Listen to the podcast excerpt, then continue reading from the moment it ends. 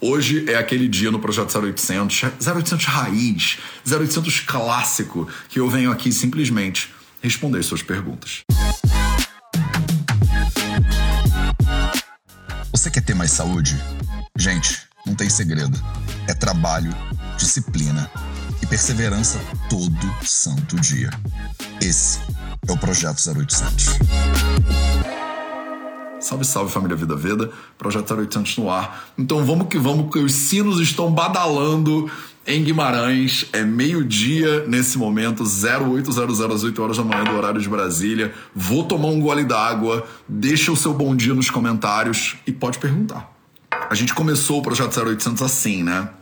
Clássico, clássico eu vim aqui e simplesmente me colocava à disposição para responder as suas perguntas. E eu confesso que eu tenho saudade desse 0800. Eu adoro esse 0800, que eu tenho a oportunidade simplesmente de entrar aqui e a gente trocar uma ideia. Ele é como se fosse um, uma pitadinha de mentoria, né? Da mentoria Jornada da Vida, por exemplo, que eu fico lá horas e horas, né? Respondendo e trocando né, ideia com as pessoas e caminhando né, as pessoas no processo delas. Né? No 0800 a gente não consegue se aprofundar tanto assim no teu caso específico, mas se você tem perguntas ou dúvidas, agora é a hora. Bom dia, bom dia. Tô vendo pessoas do mundo inteiro aí. Nova Zelândia, Miami, vários lugares do Brasil. Que coisa linda, que maravilha. Maris Guedes já diz assim: já vou perguntar então. Não tem problema fazer oleação e sair na rua no sol? Marise Gues, Mari Zegues, eu não sei como é que é o seu nome, tá? Mas maravilha. Então, não tem problema fazer oleação e sair na rua no sol? Vamos falar um pouquinho sobre oleação, então, né, um procedimento que a gente chama de snehana, né, de acordo com os livros clássicos do Ayurveda, Snehana e pegar sol, a tapa, né, que são dois procedimentos, dois processos né, que têm potencial terapêutico, mas também tem um potencial é, nocivo para a saúde humana, né? Então vamos conversar um pouquinho sobre esses dois. Vamos começar pelo Abhyanga, né? O Abhyanga, que é uma modalidade de Snehana, que é a famosa oleação, que, diga-se de passagem, é uma palavra que não existe em português. Então, se você escrever oleação, né, o seu corretor gramatical ele vai sublinhar essa palavra. Tecnicamente, ela está sendo cunhada agora pelos ayurvédicos e ayurvédicas aí de plantão, né? O procedimento de oleação, ele tem uma série de funções benéficas para o corpo, né? O Ashtanga Hridayam, que é um livro de 1500 anos atrás, ele é muito claro, né, a respeito dos benefícios da oleação, e ele fala, Abhyangamacha Nityam, primeiro de tudo, Abhyangamacha Nityam, você deveria fazer a Abhyanga, você deveria aplicar óleo no seu corpo, Nityam, sempre, né? É, de maneira contínua, né? Você deveria fazer isso constantemente. Abhyangamacha Nashrama Vata Jarashrama Vataha. Então você apazigua, né, por meio desse processo de olear o corpo, você apazigua Shrama, você apazigua o cansaço. A pessoa que está cansada, a pessoa que está meio sem energia, o Abhyanga, ele é nutritivo, né, a oleação ela é nutritiva para o corpo da pessoa.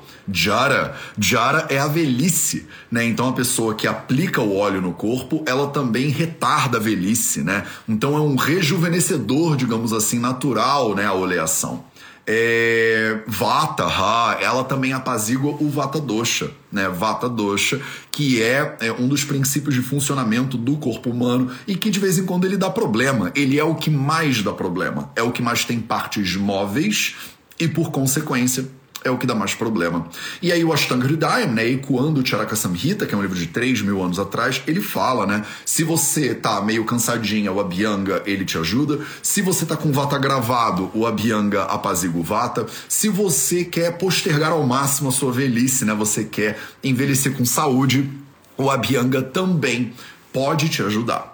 Tá? Então essas são as indicações né, da oleação e ela é indicada de forma geral para pessoas saudáveis todos os dias. Por que, que eu falei saudáveis, dando muita ênfase né, na palavra saudável? Porque pessoas que estão doentes, pessoas que têm problemas, pessoas que estão com algum desequilíbrio específico, precisam consultar um bom profissional de saúde para saber se podem fazer a bianga tá? Então você não deveria sair fazendo a bianga por aí, por exemplo, se você tem problemas de digestão muito crônica, né? Se você tem uma digestão muito ruim, né? Se você tem é, problemas absortivos, por exemplo, Matheus, eu tenho Crohn's, eu tenho síndrome do intestino irritável, eu tenho colite ulcerativa, eu tenho gastrite, eu tenho refluxo, eu tenho enxaqueca, né? Que são problemas que são normalmente derivados de é, uma má digestão, ou de acúmulo de ama, né, de um alimento mal digerido, essas pessoas têm contraindicação para fazer a oleação.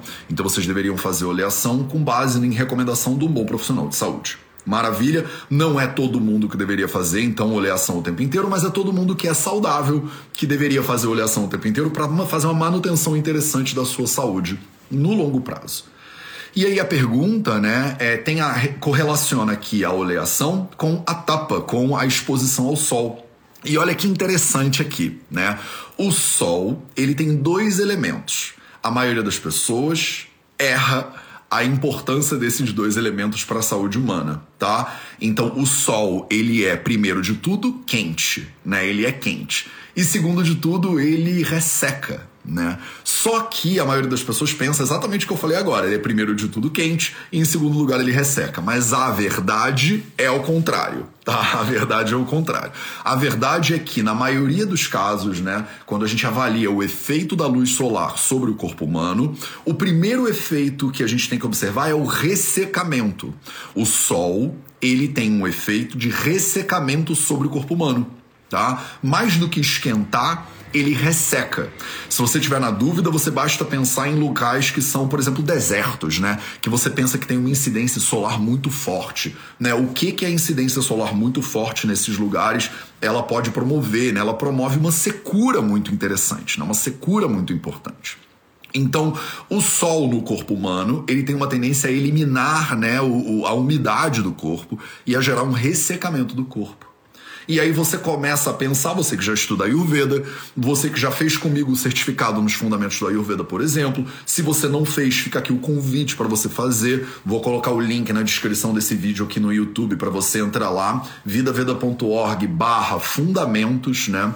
O nosso certificado nos fundamentos do Ayurveda, ele te dá, né, fundamentos teóricos e fundamentos práticos do Ayurveda. Se você já fez o certificado, manda aí nos comentários para mim, diz o que se você já fez e o que, que você achou.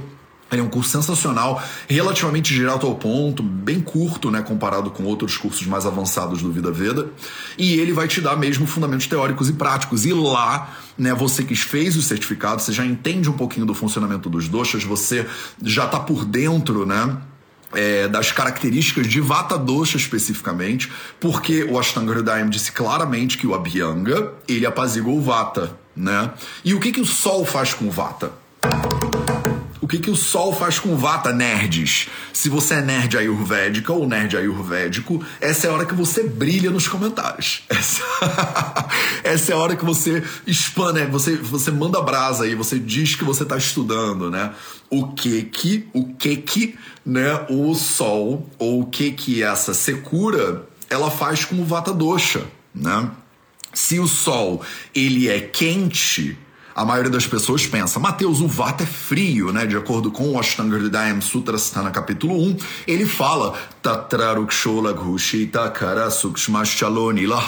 Então o Anila, o Vata, ele é Tatraruksholagushita. Shita significa frio em sânscrito. Né? Então o Vata ele é frio, Mateus. Logo, o Sol, por ser quente, ele apazigua Vata Dosha. E não é isso que acontece. Né? Você vê aí nos comentários a galera, né? A galera do Fundamentos do Ayurveda, a galera que é formiguinha de fogo, a galera que é nerd, a galera aqui do Nilaya, da nossa comunidade, a galera do Vidyalaya, né? Que é a nossa formação em Ayurveda, mandou, né? Ele agrava o Vata. Mas, Mateus, por que, que o Sol, sendo quente, agrava o Vata que é frio? Se o Vata é frio e o Sol é quente, o Sol deveria apaziguar o Vata, mas não é isso que acontece. Por que, que não é isso que acontece? Porque o Sol resseca primeiro e esquenta depois.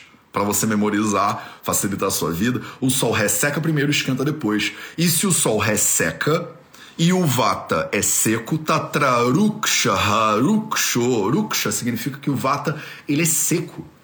Se o Vata é seco e o Sol resseca, o Sol tende a gravar o Vata.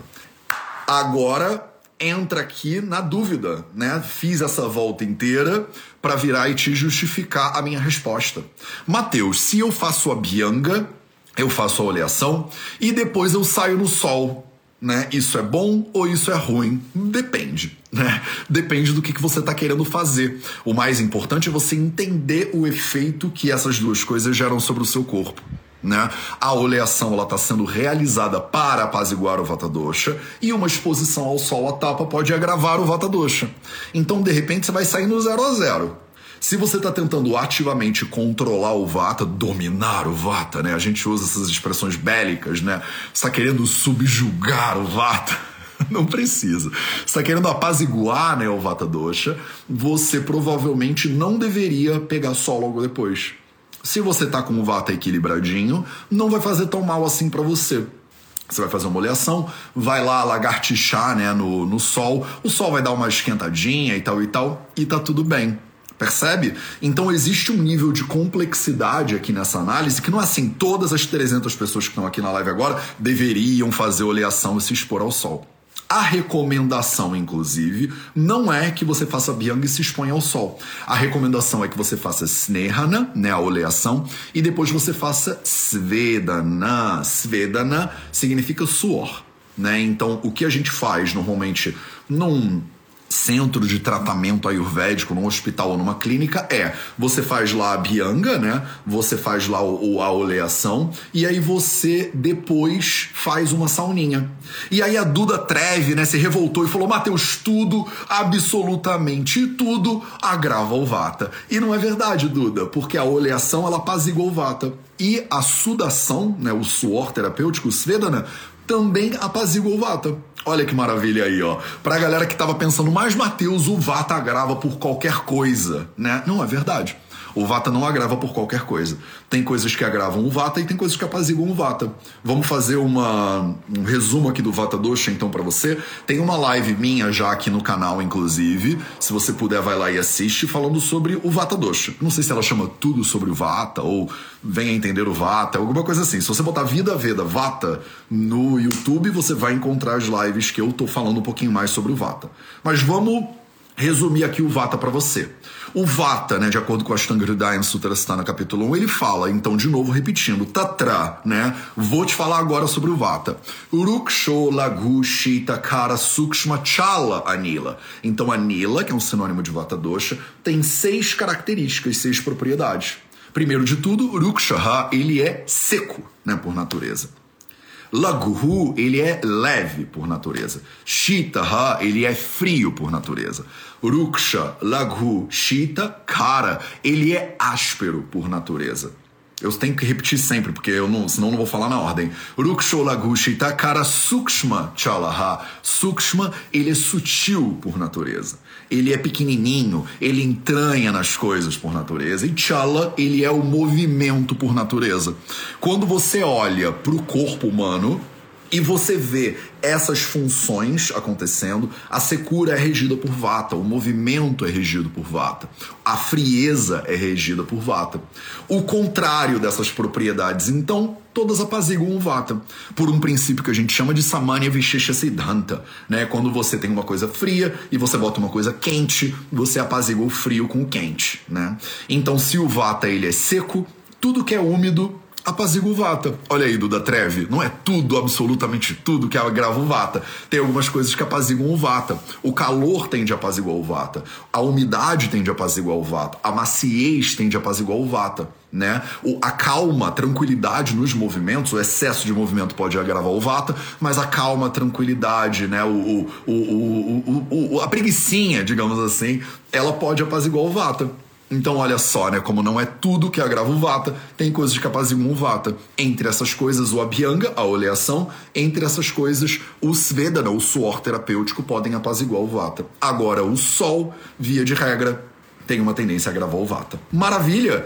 Esse foi o nosso projeto 0800 de hoje. Eu adoro esses raízes que eu consigo entrar, responder uma pergunta e ficou para você então o tema do nosso 0800 que é, né, oleação e o sol, né? O que que essas coisas podem fazer com o seu corpo. Eu tô de volta amanhã às 8 horas da manhã para mais um 0800. Eu quero fazer mais desses aqui que eu entro, respondo uma pergunta que você coloca e aí eu vou viver minha vida. Um beijo para você e a gente se vê de novo amanhã às 8 da manhã.